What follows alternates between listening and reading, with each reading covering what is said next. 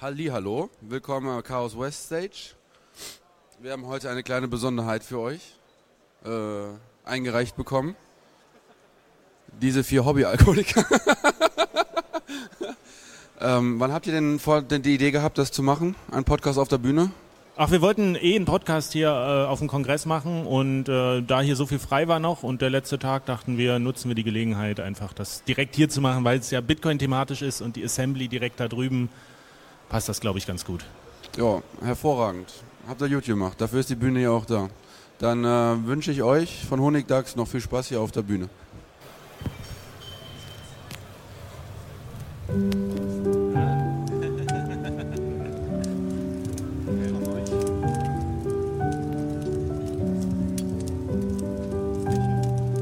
Honigdachs, der Bitcoin-Podcast aus Leipzig.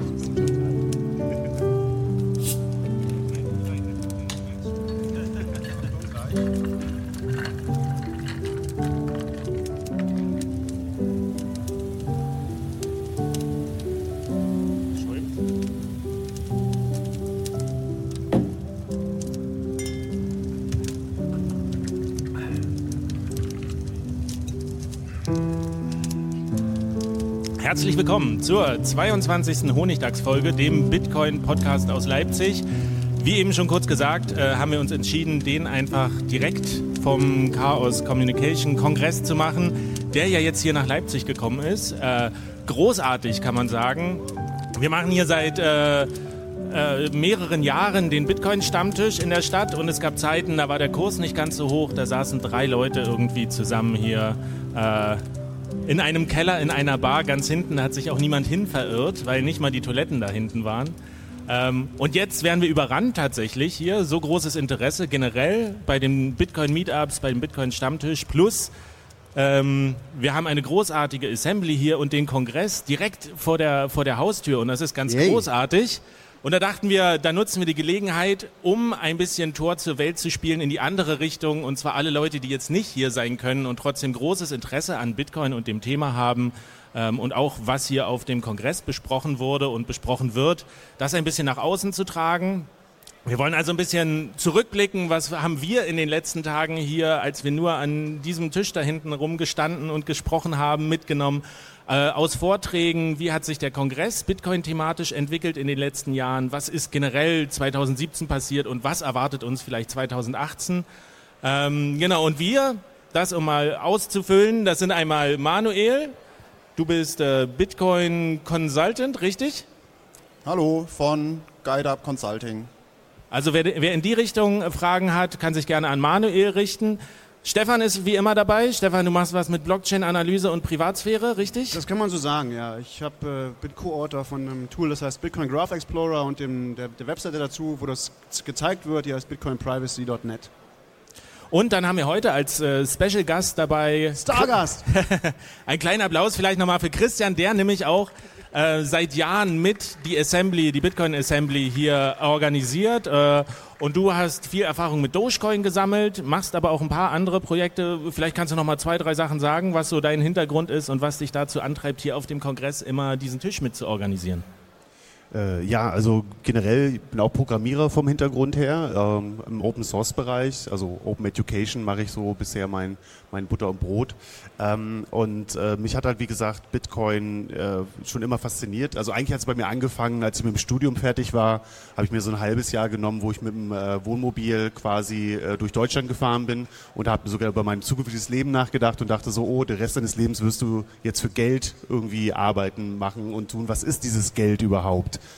Ja, also Rest meines Lebens steht vor mir, es wird jetzt viel um Geld gehen. Was ist das? Und dann kam die Finanzkrise, dann hat man da viel gelernt, was da, was da, wie das aktuelle Geldsystem funktioniert. Man hat gemerkt, ei, ei, ei, äh, da gibt es da nichts Besseres irgendwie. Und äh, dann ist man wieder auf Bitcoin gekommen und als Programmierer natürlich ganz klar wollte man wissen, wie funktioniert das. Habe damals einen Hackathon mitgemacht in der Seabase, Bitcoin Hackathon und lustigerweise da auch gleich ganz gut gelandet. Sind wir sogar noch in die USA weitergeflogen zu dem großen Hackathon. Da die Szene so ein bisschen äh, gesehen, wie sie in Amerika ist. Dort war mir dann aber schon zu viel Profit am Start. So, alle waren so dieses Get Rich Quick war da schon so zu spüren zu der Zeit. Und äh, da habe ich halt den Doge entdeckt und das Dogecoin und äh, das war fand ich einfach so eine viel schöne, schönere, entspanntere, verspieltere äh, Szene und Community, die trotzdem auch immer noch die Technologie hat und bin da so ein bisschen drauf hängen geblieben eigentlich. So, so. Also zumindest immer so als Steckenpferd. Natürlich äh, bin ich jetzt keiner, der irgendwie Bitcoin nicht mag oder so. Manchmal erlaubt man sich einen kleinen Witz über Bitcoin mit, mit Dogecoin oder über andere Cryptocurrencies oder so. Aber es ist im Endeffekt ein sehr freundliches Verhältnis und äh, macht es halt gerne. Das ist ja auch so ein, so ein Mythos, der gerne in den Medien äh, zelebriert wird äh, oder der auch manchmal auf einigen Vorträgen ist, dass es, dass es so einzelne Communities gibt, die nichts miteinander zu tun haben und die irgendwie sich auch noch bekämpfen. Aber der Tisch da hinten ist ja auch nicht nur Bitcoin, wir haben da Ethereum-Leute, die da sind, von Monero. Auch ganz interessant, was mir also jemand... ich mag die nicht. Du magst sie nicht. Aber, aber du bist ja auch in deinem Kult gefangen, wie wir, Ja, ja. Wie wir gelernt Von haben. Soko gelernt. Gestern. Aber lass uns da später nochmal Ja. drauf eingehen. Okay. Ähm, das war ein ganz interessa- interessantes Zitat, was ich mitgenommen habe aus einem Gespräch. Ähm, und zwar, es gibt drei Coins, die die Leute auf die Straße treiben. Bitcoin, Ethereum und Monero. Äh, das fand ich, fand ich ganz interessant. Also was sind wirklich die Altcoins von diesen tausend, die existieren, wo wirklich was dahinter steckt, wo vielleicht Leute auch Ideale mit verbinden und sagen, ich möchte da was erreichen oder ich stecke da Zeit, Energie äh, rein. Aber vielleicht mal ganz am Anfang die rückblickende Frage. Wie hat sich denn dieses Thema Bitcoin und der Kongress so über die Jahre entwickelt? Weil äh, es ist ja kein Geheimnis, dass viele Hacker auch so ein bisschen vielleicht Probleme haben mit Bitcoin als Thema, weil es geht um Geld irgendwie und das widerspricht manchen eben diese, diese Ethik. Ähm, es geht aber ja um noch viel mehr bei dem Thema, was wir, was so langsam auch, auch durchkommt. Ähm, du machst das jetzt schon im vierten Jahr, hast du das hier mit organisiert? Wie, Ja, genau, das ist die vierte Assembly jetzt ja, hier. wie, wie hat sich das so entwickelt, die Wahrnehmung und auch die Größe? Was, äh, was kannst du da vielleicht mal sagen? Ähm, ja, als wir, also als ich quasi angefangen habe in dem Bereich äh, Sachen zu zeigen, da war gerade so dieser erste Hype, also wer sich vielleicht noch daran erinnert, da gab es mal, dass Bitcoin auf über 1000 Euro gestiegen war kurzzeitig und danach hatten wir eigentlich, glaube ich, was war, wie lange war es, glaube ich, zweieinhalb Jahre, eine längere Phase, in der es Bear Market Ja. 14, 15. Genau, genau. Und äh, das war zumindest, war ich ganz glücklich im Endeffekt, was jetzt so die den, äh, den, den Betreiben so einer Assembly angeht, äh, dass es halt mal in so eine entspanntere Phase da reingestoßen ist, weil man halt konnte erstmal anfangen, so, dass sich alles beruhigt hatte, okay, alle Leute hatten es schon schon mal gehört. Und man konnte dann jetzt so ein bisschen über ältere Geschichten reden, oh, warst du bei Mount Mount Gox dabei oder nicht? Und so und solch, sowas war halt noch Thema. Man hat gerade gelernt, dass man seine Bitcoins halt nicht auf der Exchange liegen lässt und so, man hat sich ein bisschen dafür interessiert, wie, okay, jetzt muss ich mich um die Security halt ein bisschen selber kümmern und äh, das Interesse, diese Grundlagen noch zu verstehen, das war am Anfang noch, noch viel, viel, viel, viel stärker bei den Assemblies. War auch ein kleiner Tisch immer, also wir haben da das immer versucht so zu halten, dass wir einfach eine Anlaufstelle haben. Das kommt auch von der Tradition, das hatte Emsi halt auch äh, gesagt von dem Bitcoin-Sofa, was irgendwann mal auf dem Camp, also nicht das letzte Chaos-Camp, sondern das Camp davor, da gab es mal ein Bitcoin-Sofa, und das war wohl so der Ursprung dieser Bitcoin auf dem Kongress äh, und das haben wir versucht auch immer weiterzubringen. Also diesmal haben wir da hinten zumindest eine Sitzgelegenheit noch an der Wand. Äh, sollte vielleicht mal ein bisschen gemütlicher werden, da können wir uns mal was überlegen. Aber grundlegend kommen wir halt wirklich, es hat mit dem Sofa angefangen, jetzt sind wir ein Tisch und jetzt gibt es eine ganze Ecke so mit ganzen anderen Currencies noch dazu. Finde ich erstmal eine ganz schöne Entwicklung. Mein Aha-Erlebnis hier war, es gibt überall Cryptography und Currencies und alles Mögliche. Und es gibt eine Gruppe, die trifft sich zu Krypto, also Kryptoalgorithmen und sowas. Und da steht in der Ankündigung in Großbuchstaben, das hier ist nichts mit Bitcoin und Cryptocurrency. Bitte kommt nicht hierher, wenn ihr das bereden wollt. Wir wollen nur die Algorithmen bereden. Bitte bleibt weg. War das jetzt ich- diesmal? Das Oder? war diesmal. Da habe ich mich gefreut und ich konnte das Augenrollen zwischen den Zeilen direkt rauslesen. Ja, und ich, ich habe das Problem, dass, dass ganz, mit ganz vielen Leuten, die irgendwie dazukommen ähm, und sozusagen es ist alles nur aus den Medien kennen und so, dass die eben diesen Krypto-Aspekt, also dass Bitcoin auch was mit Krypto in diesem anderen Krypto zu tun hat, gar nicht wahrnehmen. Dass das für die einfach so, oh, da kann man jetzt reich werden. Und das ist irgendwie das, was, glaube ich, viele Leute noch gar nicht wissen. Also, dass es schon diese beiden Aspekte hat irgendwie. Dass es äh, diesen wirtschaftlichen Aspekt hat, ganz klar, aber dass es auch einen technischen und, und einen politischen und einen äh, sozialen Hintergrund hat. Und dass es eben sehr viel, sehr viel mehrdimensionaler ist, als viele Leute das, das zuerst wahrnehmen.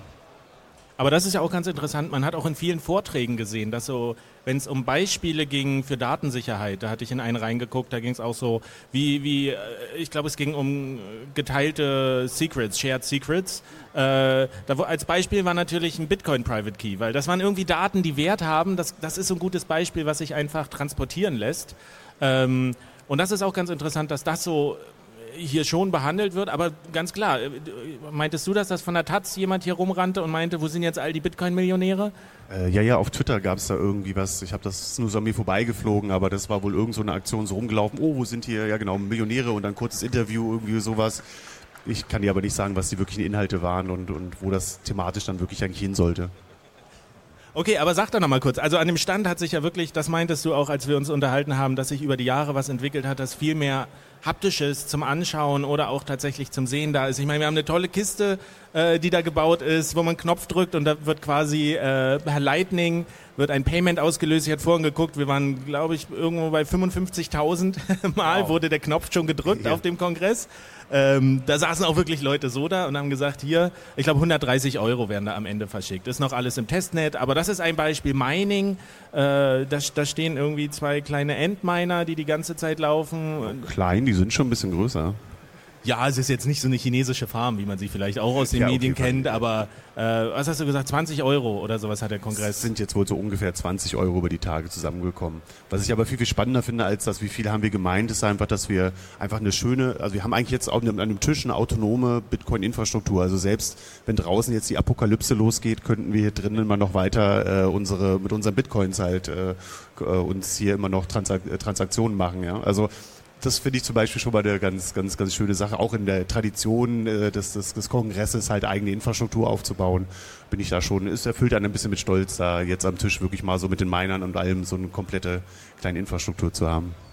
Ja, und tatsächlich kommt man ja schön ins Gespräch. Also wenn man, äh, ich, ich habe seinen Namen vergessen, aber er hat auch gesagt, du hast, glaube ich, mit ihm gesprochen, dass auf Island kann man, es stehen nicht nur große, große äh, Cloud-Mining-Farmen und so riesige Betriebe, sondern dass man tatsächlich als Einzelperson lohnt sich Mining noch? Denn wenn wir die Frage ja. bekommen, dann sagen wir immer nein, Finger weg. Das ist irgendwie äh, ist, rechnerisch ist es besser, direkt Bitcoins zu kaufen. Das ist überhaupt jetzt, immer die Frage. Also das sowieso. Also selbst wenn man Spezialist ist. Aber ich habe mit jemandem gesprochen, das fand ich wirklich sehr lustig. Der hat gesagt, so er hat auf äh, zwei Miner in Island laufen. Und ich dachte, hm, hast du irgendwie da jetzt hast du die gemietet oder so? Hast du da so ein, so ein Cloud Mining Ding? Nee, nee.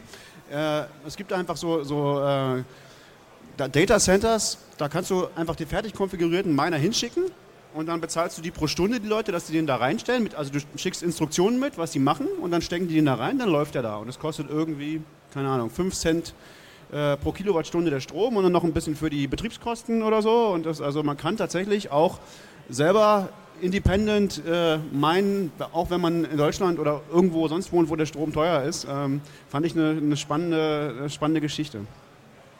Gab es sonst noch irgendwelche in, in, besonders interessanten Gespräche oder wo ihr gesagt habt, das war jetzt ein echter Aha-Moment oder ein Talk, den ihr gesehen habt oder bei dem Satoshi Square, wie ist da so die Resonanz gewesen?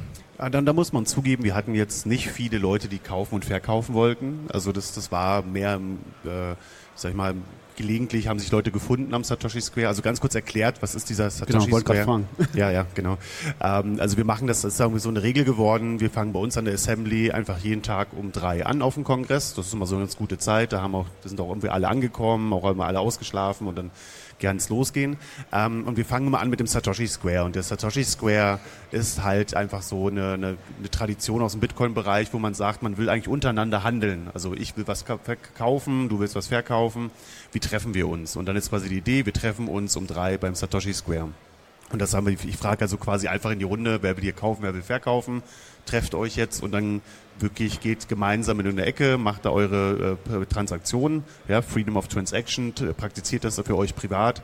Und wenn ihr Fragen habt, wenn irgendwas zwischen den Leuten so ein bisschen komisch läuft, manchmal gibt es ja Missverständnisse und so, äh, dann stehen wir in der Assembly bereit, um so ein bisschen zu vermitteln oder auch technisch zu klären, sind die Bitcoins jetzt wirklich da oder nicht. Also gerade wenn Leute mit als Neulinge quasi noch in das Thema noch kommen, frisch, versuchen wir dann halt da äh, unterstützend zu sein. Aber im Endeffekt ist die, äh, die Transaktion komplette Privatsache zwischen den Leuten. Ja, Transaktion ist auch ein wichtiger Punkt, weil ich habe tatsächlich auch ein Gespräch gehabt, äh, da kamen wir über die, die Kernfrage, dieser Energieverbrauch, bringt Bitcoin die Meere zum Kochen, oh. äh, erstmal alles Mögliche abgegrast und dann irgendwann waren wir an dem Punkt, na, wie, wie richte ich mir denn jetzt so eine Wallet ein? Und dann war da normalerweise, ich mache ja auch solche Workshops. Wir haben ja auch schon auf der Republika zusammen Workshop gemacht und so Paper Wallets verteilt mit 5 Euro in Bitcoin drauf. Die sind, da, da sind jetzt die ganzen Bitcoin-Millionäre übrigens. Sind, ah, richtig. Die habt ihr alle 5 Euro gegeben, die jetzt eine Million wert sind. Naja, so, ja. ganz, so, ganz so früh war es nicht. Aber ich habe auch hier dann in den sauren Apfel gebissen und gesagt, so, okay, ich habe jetzt jemanden so, weil ich habe es alles erklärt, da ist Interesse da. Ich mache jetzt eine Transaktion. Und ich habe 20 Euro bezahlt an Transaktionsgebühren. Ja, ja. Das, das, kommt dazu, ja. Das, das war, also wie, wie willst du dezentral oder hier so schnell mal ein bisschen austauschen? In Bitcoin, äh, ich habe ja Leute gesehen, die haben Monero gehandelt, das hat ja auch funktioniert, aber das ist wirklich dieses Problem. Und das ist aber auch ein Thema, äh, was ich jetzt mitbekommen habe, wo es Leute gibt, die dran arbeiten, Fee Estimation. Also ich ja. glaube, mein Problem war tatsächlich auch die Wallet. Die gibt einem ja vor, wenn man Bitcoins verschicken will, möchtest du hier höchste Priorität, dann geht es am schnellsten, normal oder möchtest du Economy, dann kann es halt länger dauern. Und die hat mir da viel Aus, Auswahl gelassen und ich habe schon irgendwie ein günstiges Modell genommen, aber es war trotzdem super schnell bestätigt, was letztlich bedeutet, die Wallet hat das super falsch berechnet und mir falsche, also viel zu hohe also Gebühren also kurze gegeben. Antwort auch low, lowest priority bei den meisten Wallets ist viel zu viel Geld. Es ist immer im ersten Block bestätigt. Ja, aber das ist eben das Problem, dass genau dadurch ja die Gebühren immer höher steigen ja. äh, weil alle denken, sie haben zu niedrig und zahlen dann überhöhte Gebühren. Und da ist, äh, also habe ich hier gelernt, dass auf jeden Fall das ein Thema ist, aber was auch nicht leicht adressiert werden kann, weil ähm, es gibt ja nicht die eine Person, die die Gebühren festlegt. Ja, deswegen war es ganz gut. Wir hatten äh, Jochen bei uns am, am, an der Assembly, der uns nochmal ein bisschen seine Mempool-Statistiken äh, erklärt hat wo man einfach sieht, einfach sehr schön aufge, grafisch aufgegliedert, äh, welche Trans wie sieht so, wie sieht der Mempool momentan aus und wie sind so die, die Transaktionskosten, also Fees, die da dranhängen und wo man dann gesehen hat, so was geht denn jetzt wohl so in den nächsten Minuten dann wohl durch, was ist wahrscheinlicher oder was hängt so länger im, im Mempool fest und, und kommt da nicht weg, weil das gibt es schon, also das muss man schon sagen. Also bei manchen Wallets habe ich auch erlebt, wenn du da Low nimmst, dann dauert es auch wirklich mal lange. Tatsächlich? Oh, wow. Ja, also die generell zu den, zu den, zu den Fees äh, zu sagen, wie, wie schon richtig gesagt hast, viele Wallets haben keine sehr gute Fee Estimation. Da ist man momentan jetzt ein bisschen gefragt, ein bisschen manuell zu probieren. Wenn man jetzt nur einmal eine Transaktion macht, weil man irgendwie sagt, ich will da irgendwas bewegen, dann beißt man vielleicht einfach in den sauren Apfel und nimmt einfach die Normaleinstellung. Ähm, ähm, aber wenn man öfters Transaktionen noch machen will und darauf angewiesen ist, dann lohnt es sich mit dem Thema mal zu beschäftigen und mal ein bisschen so ein Gefühl dafür zu kriegen, wo man aktuell da ansetzt. Und ich habe ja immer gehört, übers Wochenende soll es einfacher sein, dann halt irgendwie Transaktionen mal durchs Netzwerk zu kriegen. Also auf günstig. Also mich hat es gewundert, dass das Thema tatsächlich wirklich in der breiten Masse in unserer Filterbubble zumindest angekommen ist.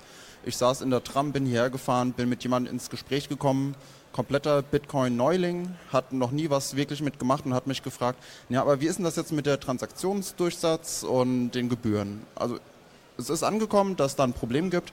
Was nicht wirklich genug angekommen ist, dass die Lösung schon fast fertig ist Hinten an der Assembly steht eine Box, wenn man auf den Knopf drückt, kommt die Testnet Lightning Transaction und die transferiert aktuell 23 Satoshi.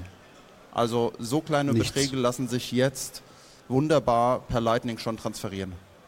Ja, aber nur ähm, Testnet. Also was, was andere ja, Gespräche ja. wieder gezeigt haben, ist, wann können wir damit rechnen? Wann sinken endlich die Fees? Wann können wir Lightning nutzen? Und dann kam so diese Antwort, naja, zwei Wochen. Wo sich dann aber im Gespräch rausstellte, das ist so die Standardantwort für, ähm, wissen wir noch nicht, bald, irgendwie so schnell wie möglich, zwei Wochen, zwei Wochen, zwei Wochen. Also tatsächlich mein Eindruck, den ich so gewonnen habe aus den ganzen Gesprächen, dass das noch eine ganze Weile dauern wird, ehe äh, Lightning tatsächlich funktionieren wird als Zahlungsinfrastruktur. Ja, man, man, muss sich das wirklich vorstellen. Also so ein, wir reden bei Lightning, also vielleicht nochmal ganz kurz erklärt, ich weiß nicht, ob wir das von vorne gesagt haben, wir haben das Problem bei Bitcoin, dass die Transaktionsgebühren so hoch sind. Wir haben, wir, generell kennt jeder auch das Warten auf Confirmations, das ist ja auch sehr verunsichernd oft. Und äh, wie gesagt, ganz kleine Beträge in Bitcoin zu überweisen, merkt ja jeder, das ist auch schon lange nicht mehr wirklich richtig möglich. Also seinen Kaffee zum Bitcoin zu bezahlen, würde ich momentan halt niemandem raten. Na, wir haben halt digitales Gold, das ist also, wie, wie man es immer so schön sagt, viele Leute sind dann immer sehr enttäuscht, weil Bitcoin mal, ange, äh, ähm, mal angetreten ist mit dem Versprechen, eine, eine, digitale Währung zu sein. Da muss man ehrlich sagen, das ist sie so, ne, vielleicht kann man Kaffee damit zu bezahlen, ist einfach ein bisschen verrückt momentan. Muss man einfach zugeben, das ist momentan nicht der Status. Äh, aber, und das muss man auch wieder anerkennen, wir haben etwas hinbekommen, wie wirklich wie digitales Gold jetzt äh, ähm, zu haben mit Bitcoin, wo man einfach größere Beträge dann einfach auch äh, gut, gut und günstiger und dezentral vor allem halt auch ohne die Banken halt autonom in unserem Netzwerk halt verwalten kann. Ähm, daher aber trotzdem wollen wir alle, dass wir irgendwann irgendwann mal jeden Tag mit Bitcoin zahlen können und deswegen gibt es Überlegungen, wie schaffen wir das. Und da wurden, ist halt die Überlegung, dass wir nicht alles immer in Bitcoin noch weiter aufschrauben, alle Parameter verändern, sondern dass wir uns vielleicht überlegen, äh, können wir einen zweiten Layer oben drauflegen, der einfach auch ein bisschen modular getrennt ist. Ähm, und da können dann auch vielleicht auch gleichzeitig mehrere Lösungen ausprobiert werden, dass man nicht ständig über mit irgendwelchen Hardforks zu tun hat und so weiter, sondern dass man einfach guckt, was können wir jetzt mal oben drauf jetzt stöpseln, ähm, um da äh, Scaling hinzukriegen. Und da ist Lightning-Netzwerk halt ein Ansatz, äh, um das, um das zu erreichen. Und wie gesagt, da bin ich auch schon sehr, bin ich sehr, sehr stolz, dass wir bei uns auf der Assembly jetzt diese kleine Box haben, die zeigt, dass wir, dass dort die Libraries sind jetzt soweit, sind auf Release Candidate Status, sind jetzt aber, brauchen jetzt aber noch viel Test. Und äh, wir haben da aber schon mal so eine kleine Demo, wo man schon mal so ein Gefühl davon bekommt, wie instant das sein kann. Also die, die Sachen sind wirklich sofort da, können Kleinstbeträge sein und äh, wenn das mit dem Netzwerk dann nachher dann auch gut funktioniert, dann wird sich da wirklich ein neues Netzwerk entwickeln. Also ich versuche es immer so zu erklären, wie Bitcoin ist wie mein Tageskonto und Lightning-Netzwerk wird sowas wie die Geldkarte oder die Visa-Karte sein, wo ich dann meine täglichen einfachen Transaktionen machen kann. Das zusätzlich auch nochmal diese Anonymität ja auch noch bietet, die wir unter Umständen auf der, auf der Blockchain nicht immer haben. Ja. Ja, also dazu will ich noch zwei Dinge anmerken. Also einerseits, dieses Lightning ist ein Riesenthema, ist auch technisch sehr kompliziert. So, äh, wir wollen dazu nochmal eine Folge machen demnächst. Ähm, wollen wir noch ein bisschen vorbereiten und so, aber kommt, kommt demnächst. Und das andere, weil du gesagt hattest, äh, statt an den Parametern rumzudrehen, machen wir einen Second Layer. Es das heißt natürlich nicht, dass wir nicht die Parameter auch verändern. Und es das heißt auch nicht, das ist das, was irgendwie viele Leute werden äh, erzählen, irgendwie so, ja, nimmt doch irgendwie Shitcoin X da sind die Transaktionen billiger. Das liegt nur daran, dass bei Shitcoin X das Shitcoin X niemand benutzt. Jede Blockchain hat das Problem, dass sie nicht skalieren kann. Also, es sei denn, es macht irgendwer jetzt einen ganz großen Durchbruch, aber der wäre dann schon ziemlich erstaunlich.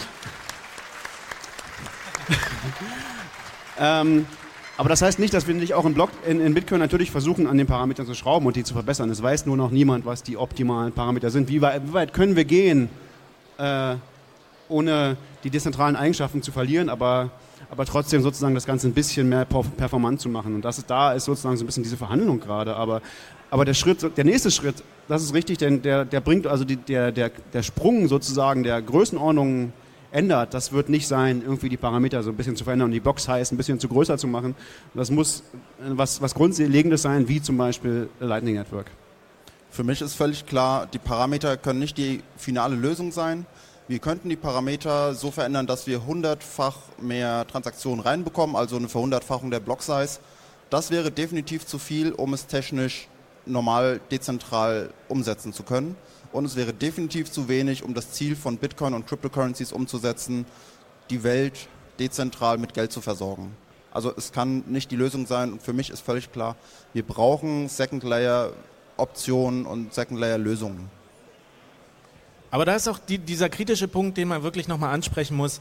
Ähm, das, das, klingt alles so, wir brauchen das, das, das klingt nach einer guten Lösung. Aber tatsächlich, was ich jetzt hier auch mitgenommen habe aus den vier Tagen ist, selbst Leute, die sich seit Jahren schon intensiv mit Bitcoin beschäftigen, die, die haben manchmal so ganz banale Fragen zu Lightning und dann steht man in der Gruppe da und keiner kann sie so richtig beantworten, weil es einfach noch so ungetestet ist. Und ich habe so ein bisschen meinen Eindruck, den ich mitnehme, sind alle sehr, sehr optimistisch äh, über den Zeitplan, wann das umgesetzt wird. Weil ich meine, klar, es gibt, der, der Leidensdruck ist da, ohne Frage. Also wir müssen jetzt nicht in Deutschland Kaffee mit Bitcoin bezahlen. Das ist, das können wir uns aussuchen. Aber es gibt tatsächlich ja in Venezuela die Leute, die überleben mit Bitcoin zurzeit. Die irgendwie, der, der, der Strom ist günstig und die meinen dann Bitcoins und kaufen sich im Internet Essen und Medikamente und schmuggeln die dann über die Grenze. So. Und wenn die eine Transaktionsgebühr umgerechnet von 20 Euro haben, dann ist das fatal schon. Und denen jetzt zu sagen, na, in zwei Wochen gibt's Lightning, halte ich äh, für, ja, also tatsächlich, ich bin, wenn wir sehen, wie andere Sachen umgesetzt wurden im letzten Jahr, technische Lösungen, dann äh, überlege ich schon, ob wir da 2018 noch mitrechnen können. Ehe eh so alle das verstanden haben, ehe das so getestet wurde, ehe das, ehe das sich verbreitet. Äh, ich bin da tatsächlich ein bisschen ernüchtert auch. Ja, das Problem ist halt auch, dass sich in den Wallets nochmal einiges da verändern muss dann. Also wir hatten alleine schon mit SegWit war für viele Wallet-Betreiber oder Programmierer schon Aufwand, alles eins zu integrieren und so weiter. Äh, und ist ja noch nicht da. Also das ist ein Problem, warum wir so hohe Transaktionen haben, dass die meisten Wallets SegWit nicht unterstützen. Wenn alle Leute SegWit benutzen würden, hätten wir schon zwei Megabyte äh, Blöcke und das heißt, wahrscheinlich hätten wir sehr, sehr geringe Fees jetzt, 50 Cent oder so. Ja, und das ist halt wirklich, was man sich mal klar machen muss. Man hat dann sehr, sehr, sehr schnell so ein tolles Konzept, aber bis das wirklich in der Infrastruktur durchimplementiert ist, das ist halt echt eine Menge Arbeit. Und da muss man auch den Leuten echt eine Menge Respekt zollen, weil, wie gesagt, das ist zum großen Teil ja alles Open Source. Und ich bin froh, dass auch jetzt langsam, weil man darf nicht vergessen, wie viel Investmentgeld wir bei irgendwelchen Startups sehen, die mit Bitcoin arbeiten und so weiter und so fort, dass dort langsam auch mal der, Groschen fällt, dass man auch mal ein bisschen in die Infrastruktur zurück investieren muss, damit einfach dieses halt auch äh, überall irgendwann diese Technologien auch ankommen. Und es wird halt, wie gesagt, hast recht, nicht in zwei Wochen machbar sein. Ähm, ich bin, ich hoffe mal zumindest positiv optimistisch gestimmt zu sein, dass wir im ersten halben Jahr so, sag ich mal, das zu einer stabilen Geschichte sehen werden, eine stabiles Release. Ich hoffe mal, also ich bin jetzt nicht jemand, der hier irgendwelche Release-Sachen verkünden kann, das ist mehr so ein Bauchgefühl. Und ähm, wenn wir dann halt quasi sehen, dass wir das so in die wichtigsten Wallets oder ein paar gute Wallets sehen für Mobile und Desktop, wo man das dann schon mal richtig nutzen kann, dann bin ich für 2018 schon recht, recht, recht uh, froh und optimistisch. Was ja aber auch stark von den, von den äh, Rahmenbedingungen abhängt. Ich meine, es, es gibt schon Leute, die sagen, und ich finde das auch nicht verkehrt, dass, dass ähm, der hohe Kurs eigentlich alle lehnen sich jetzt zurück und werden so ein bisschen faul und sagen, auch schön hier, äh, Vielleicht ja. nicht ganz Bitcoin-Millionär, aber fast so. Und äh, eigentlich wäre es doch für das Ökosystem, wäre es doch schon hilfreich, wenn jetzt, ich nenne es einfach mal Blase oder zumindest der Kurs sich wieder entspannen würde, das öffentliche Interesse etwas zurückgeht und dann sagt, okay, äh, wieder Bitcoin raus aus dem Fokus, es geht wieder darum zu arbeiten, weil es, äh, das, also ganz ehrlich, ich merke das auch selber, wenn man auf Reddit geht und dann feiern die Leute nur den Preis und du denkst, wo sind jetzt hier schöne Informationen, was, was gerade in der Pipeline ist, woran gearbeitet wird, der gute Diskurs, das geht alles so ein bisschen verloren. Und wir bräuchten eigentlich so ein bisschen vielleicht auch wieder diese Entspannungsphase, wo sagt so, okay, Bitcoin, ja, es war wieder ein Hype, die Medien haben wieder alle reich geworden. Äh, vorhin im Radio habe ich gehört hier, äh, Lieblingsberufe 2016 waren äh, YouTuber, äh, Influencer und Bitcoin-Millionär von den Jugendlichen. Also ähm, 2018? Okay, äh, ist, ist, ja egal. Ähm, aber, aber von der Sache her, es könnte ja auch anders kommen, dass der Druck nämlich noch viel größer wird. Dass, dass sagt, okay, noch viel mehr Leute wollen auf einmal Bitcoin nutzen, weil sie Druck verspüren, weil sie sagen, okay, das System, was ich gerade habe, das muss jetzt nicht Venezuela sein, funktioniert nicht so, ja. wie es soll. Also was, was, was glaube ich so von der Gesamtcommunity vielleicht so, und das geht ja ein bisschen auch auf die Vision von Satoshi, soweit man dieses Wort immer benutzen darf, ähm, zurück, ähm, dass wenn die nächste Finanzkrise kommt, möchten wir ein System haben und bereitstellen können, was halt, sage ich mal, das Gröbste auffangen kann. Und womit man, damit das Ganze halt nicht zum Stillstand kommt, dass es eine Alternative gibt, die man nutzen kann, dass man nicht wieder quasi äh, too big to fail und ähnliches alles im Raum steht. Also das ist, glaube ich, so die, der, das Ziel, glaube ich, die, das, was viele vor Augen haben so. Ob das, wie gesagt, jetzt alles 2018 schon, schon da ist, müssen wir schauen. Ja, äh, zu, zu, zu Lightning. Also ich habe schon das Gefühl, dass es da eine enorme, einen enormen, äh, sagen wir mal, dass alle Leute wollen. Ja? Also ich habe schon das Gefühl, so, also alle Developer sind irgendwie daran, irgendwas zu machen und zu probieren und, und alle, jeder will der Erste sein, der irgendeine Mainnet-Transaktion macht. Und ich habe schon das Gefühl, da ist ein enormer Druck da und die Leute wollen das, wollen was schaffen. Aber es ist natürlich auch richtig, dass auch gerade dieser Hype ist nicht nur super, der ist auch ein, auch ein Problem. Also das ist auch wirklich eine Beobachtung, die man in den Jahren, also bei, bei allen Zyklen vorher immer hatte. Ne? Also wenn der Preis nach oben geht, da passiert irgendwie nicht so viel technisch, aber, so, aber dann, wenn, wenn die ganze Presse schreibt, Bitcoin ist tot, weil es halt nach zwei Jahren nach unten geht, da, da ganz still und heimlich passieren die Weiterentwicklungen. Ne? Und es kann wirklich ganz praktische Gründe haben. So, warum gibt es noch keine, oder ich weiß nicht, ich, irgendwie gibt es welche, ich habe was gehört, aber warum gibt es so wenig Lightning-Versuche auf Mainnet? Also ein Grund kann sein, es kostet halt einfach im Moment 30 Dollar, so einen Kanal zu öffnen. Ne? Und das können, liegt halt auch an dem Hype. Ähm, also das, das kann so banale Gründe haben, dass, dass die Leute sagen, naja, äh, im Moment erstens habe ich genug zu tun, zu klicken und zu gucken, ob der Preis schon wieder gestiegen ist. Und äh, zweitens äh, habe ich auch keinen Bock, 100 Euro auszugeben, äh, um mal zu probieren, ob es funktioniert. ähm, also ja, das ist äh, vielleicht wirklich, ähm, hat diese, diese beiden Seiten sind ganz spannend so. Also wann, also für, für die Leute, die neu bei Krypto sind, es ist, ist nicht so, dass es immer nach oben geht. Ähm, und 30 Prozent fallen heißt noch nicht, dass es nach unten gegangen ist.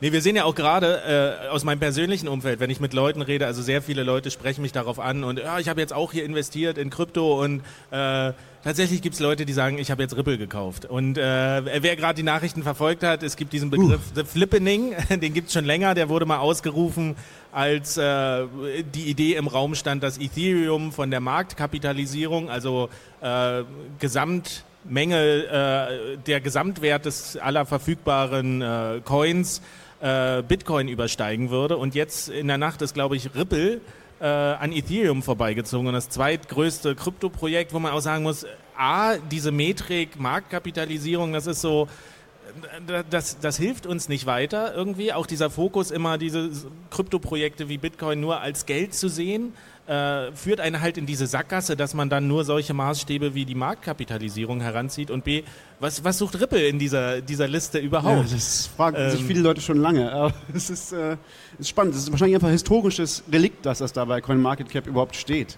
Ja, irgendwo gibt es da auch eine Kryptofunktion drin, deswegen könnte man es wahrscheinlich als Cryptocurrency bezeichnen. Also ja, aber ich meine, so ein bisschen gefühlt ist es so, wenn man es mal populär betreiben, beschreiben würde, ist doch so Ripple so ein bisschen so der, der E-Coin, also so der Evil Coin. Also ich meine so in der dachte, das wäre Bcash. Ja, das ist okay. Aber wie gesagt, nichts gegen Ripple. Also wer sich damit technisch auseinandersetzt, äh, technische, technische Diskussion immer gerne, aber das zentrale Welt oder Bild oder technische Bild, was dann dahinter steht in der Anwendung, ist ja nicht das, was wir als Cryptocurrency als, als, als äh, Ziel eigentlich verstehen. Aber ich kenne das ganz genau. Die ganzen Leute, die jetzt nur reinkommen, um so zu Daytraden und um irgendwie schnell Profite zu machen, denen ist es egal, was für ein Coin sie wetten. Also das, das ist denen vollkommen egal. Hauptsache es geht hoch und sie nehmen ihre Profite mit. Also die Leute hast du halt auch jetzt. Ne? Aber das ist genau der Unterschied zu Leuten, die man hier eben an der, an der Assembly trifft, die, wo man sich irgendwie lange unterhält über, warum dieses ganze Projekt überhaupt noch existiert und stattfindet. Also Bitcoin, nicht nur Bitcoin, man muss auch sagen, der äh, Ethereum-Workshop vorgestern oder äh, am ersten Tag, da war ja auch äh, überfüllt quasi der, der ganze Tisch. Da war das Interesse einfach so groß an dieser Plattform, was, was was man machen könnte. Und äh, wie gesagt, Monero und heute habe ich auch Dash irgendwie tatsächlich da gesehen mit äh, hübschen Beuteln, die verteilt werden. Womit wir bei unserer neuen Rubrik wären, Scamcoin of the Month, aber ich glaube, das machen wir diesmal noch nicht. Nächstes aber, Mal. aber wenn wir bei den Altcoins sind, ich meine, äh, es gab die große Zeit von, von Dogecoin. Äh, du hast ja auch die erste Dogecoin, die erste europäische Dogecoin-Konferenz äh, ja, ja. Äh, organisiert in Berlin hm. 2004. 14 oder 15. Ja, wann war das in der Seabase, ne? Die, ja, ja. Äh, die, ja, die, die, Doge, die Dogecoin, ja. Genau, und ähm, du bist immer noch ein Fan von Dogecoin, aber es ist echt still geworden. Kein Krypto-Projekt stirbt, hat man so das Gefühl. Ja, ja. Alle kommen nochmal wieder. Ich meine, wir hatten drei Vorträge allein zu Namecoin hier auf der Bühne. Ja, Fand ich sehr bemerkenswert und beeindruckend.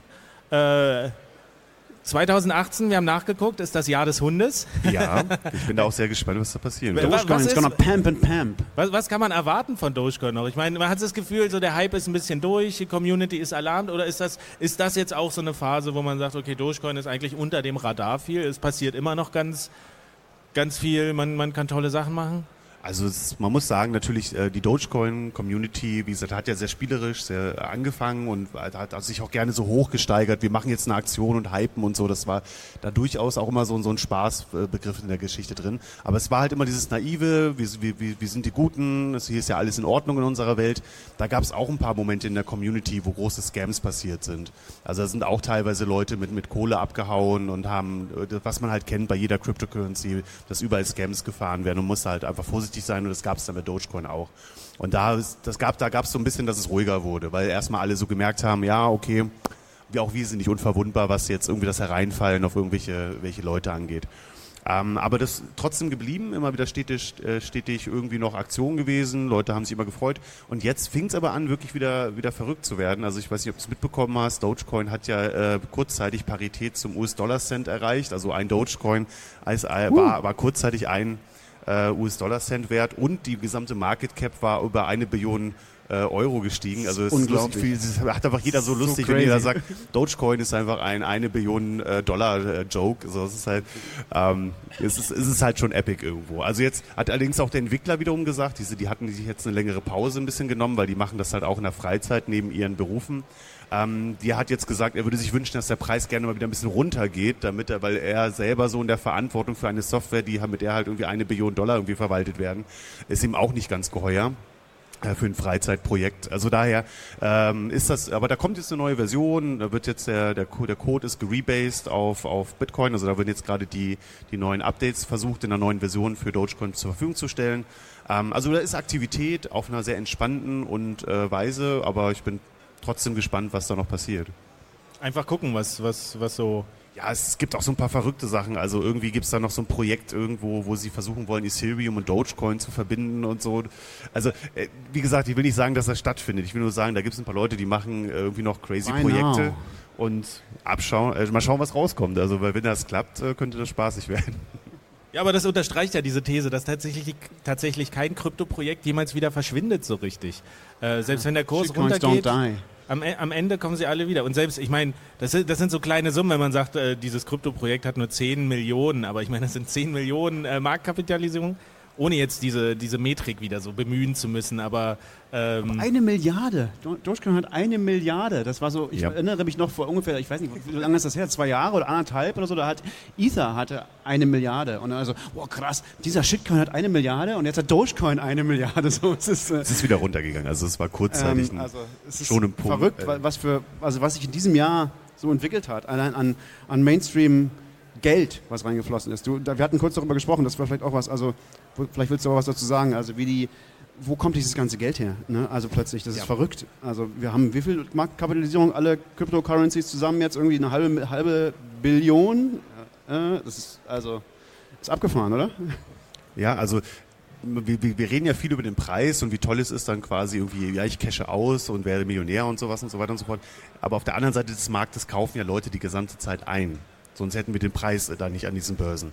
Und die Frage ist halt wirklich, wo kommt die Kohle her? Also ich meine, warum kommt da, ich meine, es werden auch äh, pro 10 Minuten werden 12,5 Bitcoin ja quasi noch als Reward rausgegeben pro Block. Das kauft ja auch alles. Also selbst wenn der Preis gleich bleibt, kauft jemand diese, diese, diese 12,5 Bitcoin alle 10 Minuten auf. Also ähm, wo, wo, wer, wer ist das? Wo kommen diese Geldsummen her? Was passiert da gerade? Also das ist durchaus schon was, was man als Techniker, sage ich mal, wenn man immer so diese Perspektive hat, erstmal nicht ganz überblickt. Aber weil wir, weil es ja unsere Community ist und äh, im Endeffekt dass die Technik ist, die wir anbieten und die Leute jetzt nutzen für diese Werte, äh, was passiert da gesamtgesellschaftlich? Das finde ich schon, also ich, ich kann, man kann da auch nur noch viel spekulieren.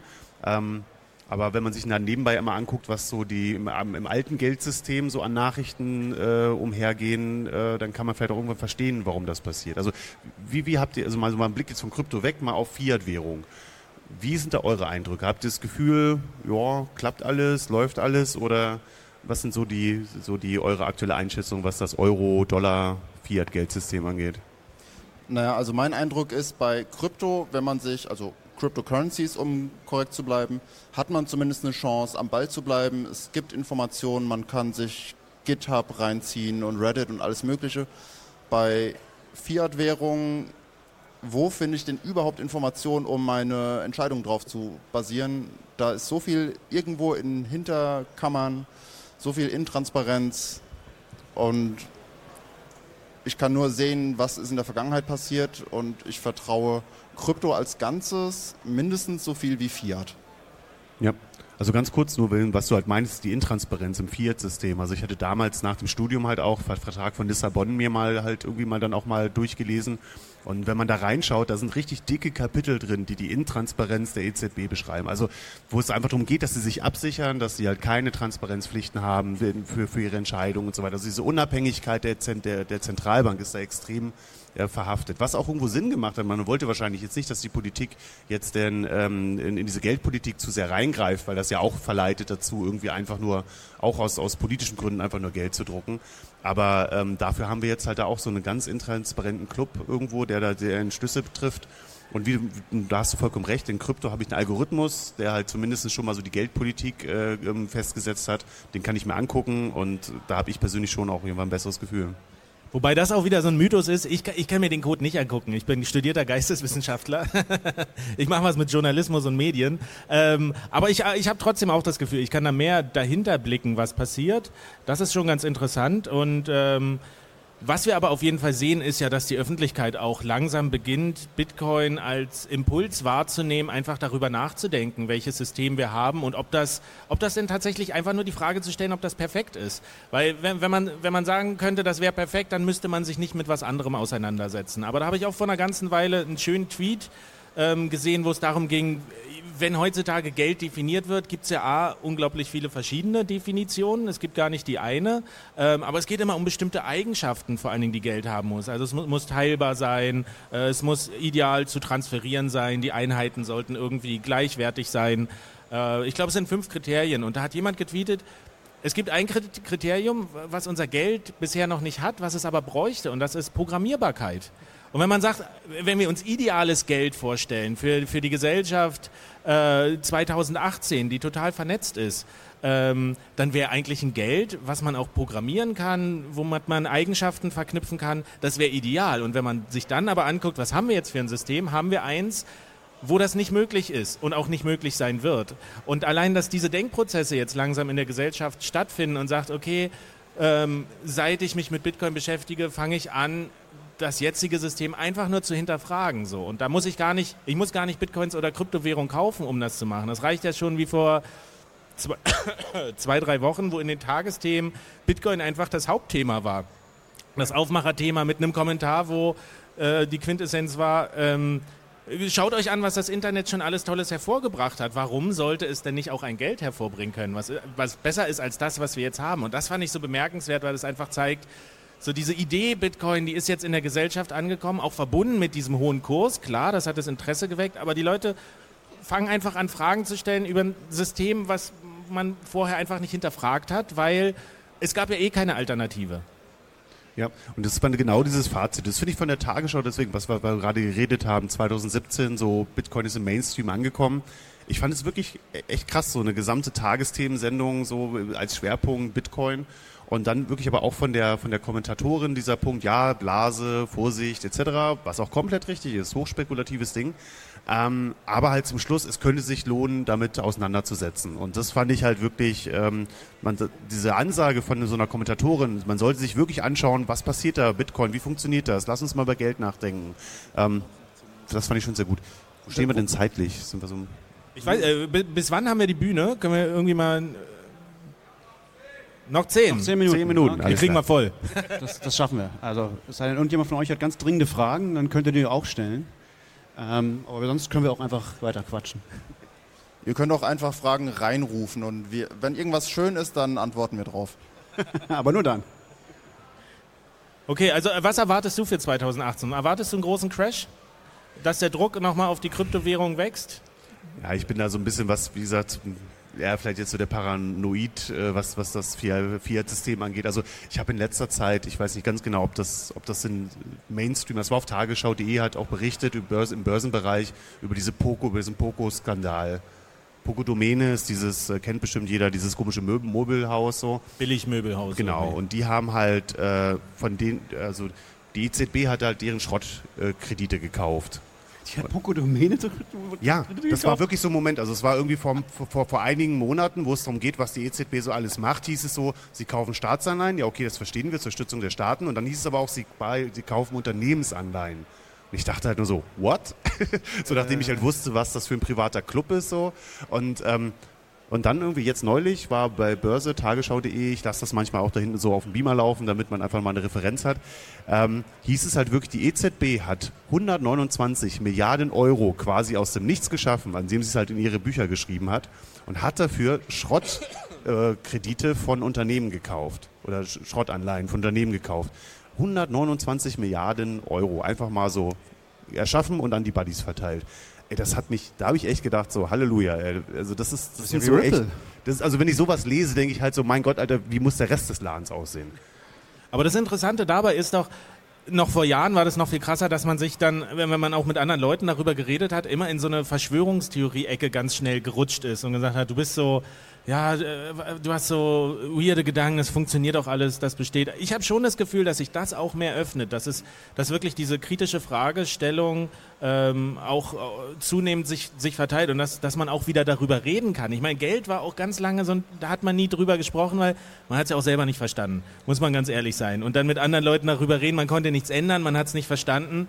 Ähm, und jetzt sind wir in einer Phase, wo man sagt, okay, wir, wir können zumindest wieder diesen Traum haben, diese Utopie und auch sagen, wie wäre es denn, idealerweise. Ich meine, das ist ja auch so, die Leute, meine Erfahrung mit Gesprächen, kommen immer mit Kriterien an, äh, die sie an Bitcoin stellen und sagen, ja, das verbraucht Strom äh, und die Transaktionen kosten Geld. Und so, was man sagt, ja, es ist, Bitcoin ist nicht perfekt, klar, aber das, das ist ja in unserem, Träume wie Ether. Es ist ja in unserem jetzigen System genauso irgendwie. Klar macht das Kosten, aber wir können zumindest überlegen, wohin wollen wir es denn vielleicht treiben? Was sind so Ideen, die man mal aussprechen kann, ohne gleich so, ja, du bist äh, in so einer weirden äh, Aluhutschiene drin was zu machen. Mein Favorit ist die große Warnung, ich glaube die EZB war es. Passt auf, Bitcoin, kauft das nicht, das ist total volatil und es ist ja auch von nichts gebackt. das ist großartig. Ich, fand auch, ich, fand auch, die BaFin gut. Die BaFin hat auch gewarnt und gesagt, ja, das ist hochspekulativ und super gefährlich, aber wir verstehen es auch nicht. Aber erstmal warnen, okay? Also, ähm, Okay, wir, äh, das erste Mikro wird uns schon weggenommen. Es wird langsam glaub, weniger. Wir bleiben dran, wir halten es ich glaub, out of my cold dead hands. Ach nee, wir haben eine Frage. Wow. Yo, ähm, nee, weil ihr gerade über kritisches, kritisches ähm, Denken redet ähm, und auch über Zentralbanken und dann darüber, dass eure Kritik daran dann irgendwie in die verschwörungstheoretische Ecke gestellt wird, würde ich gerne sagen, äh, dass wirklich äh, tiefgehende Kritik halt nicht irgendwie an der Kritik einer Zentralbank oder an diesem Konzept der Zentralbank aufhören würde, sondern auch sozusagen ähm, am kapitalistischen System an sich. Und dieses Problem wiederum, also ich, ich persönlich sehe insgesamt äh, Cryptocurrencies ähm, als keine Lösung für dieses Problem. Keine, keine, keine Lösung für ein Problem, das viel tiefer geht. Wenn du dieses Problem hast, hast du recht, das lösen Cryptocurrencies nicht. Sie lösen nicht alle, nicht alle deine Wünsche und Träume. Das ist richtig. Aber du kannst auch keine antworten. Ähm, du, hast, du hast recht, das, ist nicht, das löst nicht alle unsere Probleme. Und ähm, Cryptocurrencies sind ganz stark äh, ver, verwoben äh, mit, mit auch dann den Glauben an freie Märkte. Also es ist durchaus, wie wenn du halt einen Kryptotoken hast, den kannst du halt frei handeln. So, das heißt, du siehst ja, was bei den ganzen Börsen abgeht. Die Wall Street gibt einen Grund, warum die Wall Street jetzt auf einmal darauf abgeht, äh, auf diese ganzen Cryptocurrencies. Aber, und das ist das, was ich überlegt habe, also ich bin, ich finde halt auf jeden Fall, es bringt uns ein Stück weiter. Was passiert gerade aktuell? Weil wir haben ja gesagt, wo kommt das ganze Geld her? Wer gibt da Geld rein? Und äh, das ist, was ich gerade sehe, ist ein altes, alte Geld, das so viel günstiges Geld irgendwo hat, gerade irgendwie sich, sich bekommen kann über das Zentralbanksystem und anfängt gegen, gegen ihr eigenes System zu wetten. Also was heißt es denn, wenn die Leute, die jetzt Geld Vermögen haben, anfangen Bitcoin zu kaufen? Das heißt doch, sie wetten gegen ihr eigenes System. Äh, entweder aus Gier oder weil sie wissen, dass ihr altes System kaputt ist. Das kann ich dir nicht sagen. Das, da muss man, kann man nicht in die Leute, in die Köpfe reinschauen. Aber was hätten wir denn gewonnen, wenn wir eine Welt haben, in der wir komplett in eine Krypt also komplett in Cryptocurrencies umwandeln oder um rüber rüber transferieren, weil das alte System crasht oder weil die Leute sich komplett einfach für Cryptocurrencies entscheiden. Und was ich interessant fand, war, ähm, dass die Vermögenden eigentlich dann eigentlich ihr Privileg auf billiges Geld verlieren. Also das heißt, durch das wie Bitcoin zum Beispiel hat quasi ja diese feste, fest, also das Geld ist einfach begrenzt erstmal auf die 21 Millionen und dadurch kann nicht einfach irgendwo Geld geschaffen werden, das kann nicht einfach oben an die Vermögenden, die die Connections haben, günstig rausgegeben werden. Und äh, das heißt, wir, wir werden, könnten landen in einer Welt, in der quasi dieses Privileg der Vermögenden quasi, weil sie halt vermögend sind, an günstiges Geld zu kommen, ähm, also durchaus vermindert werden und ein Privileg weniger und, und der Punkt der Ermächtigung mit Open Source, jeder kann da verbinden, jeder kann dort seinen eigenen Input machen, klingt für mich erstmal nach, einer sehr schönen Verbesserung. Aber ich bin, ich gebe dir vollkommen recht, es gibt eine Menge Sachen, auf die wir dir aufpassen müssen. Ich bin auch, was die freien Märkte angeht, es gibt Marktversagen, das müssen manche Leute auch in ihrer, in ihrer Logik mal reinkriegen, dass freie Märkte nicht alles irgendwie richtig, richtig lösen. Ähm, also da müssen wir viel diskutieren, dass wir das richtig hinkriegen. Ich persönlich könnte mir vorstellen, dass wir digital, das ist aber eine langfristige Idee, äh, lang äh, digital sowas wie eine Weltwährung äh, wie, wie Bitcoin haben, wo sich als erste digitale Weltwährung und, äh, und dann quasi sich lokal Leute mit diesem programmierbaren Geld, was du halt angesprochen hast, die Communities untereinander anfangen, ihre eigenen Regeln für ihre lokalen Communities zu machen. Das fände ich einen spannenden Ansatz, den ich gerne mal weiter diskutieren würde und wissen wollen würde, ob der wirklich große Problematiken hat äh, oder ob wir da ein Stück weiterkommen. Wir müssen jetzt an dieser Stelle langsam die, die, die Schlussworte äh, bringen. Ähm, vielleicht noch ergänzend dafür, was, was hilft tatsächlich in dem Zusammenhang? Also ich glaube auch, dass Steuern sinnvoll sind, weil äh, ich gerne eine Kita für meine Tochter habe. Ähm, es ist einfach, man kann Bitcoin auch mal als Medium sehen und dann gucken, was kann ich eigentlich mit diesem Werkzeug erreichen und diesen Geldaspekt immer noch mal ein bisschen ausblenden. Und äh, wer jetzt gerne noch mitdiskutieren will, wir werden uns wahrscheinlich die nächsten Stunden da noch bei dem schönen leuchtenden B hinten äh, aufhalten. Gerne. Äh, das ist es ja, was, was Bitcoin auch für uns so interessant macht, einfach darüber zu reden auf einmal und zu sagen, okay, lass uns die Fragen austauschen und ich kann von deiner Ansicht was lernen und du vielleicht von meiner. Ähm, meiner wir stehen dann bei meiner, ich glaube, wir müssen jetzt tatsächlich von der, von der Bühne runter. Also ich bedanke mich ganz herzlich äh, bei der Chaos Bühne West, dass wir diese Plattform ja, danke hier nochmal, großartig dürfen. auch der ganze Service hier. Danke, dass ihr uns die ganze Zeit zugehört habt. Tatsächlich ist es voller geworden. Das ist auch ein guter, gutes Zeichen. Danke Manuel, danke Stefan, danke Christian und äh, bis allerspätestens nächstes Jahr, falls ihr diesen Podcast und die anderen hören danke, wollt. Danke Friedemann. Ja, Geht auf, geht auf eine Website, das ist der Blog, den ich betreibe, coinspondent.de. Äh, der Podcast heißt Honigdachs, das könnt ihr auch googeln oder auf Podcast-Plattformen und dann könnt ihr auch Kontakt mit uns aufnehmen. Und verschlüsselt eure Backups. Ciao. Tschüss.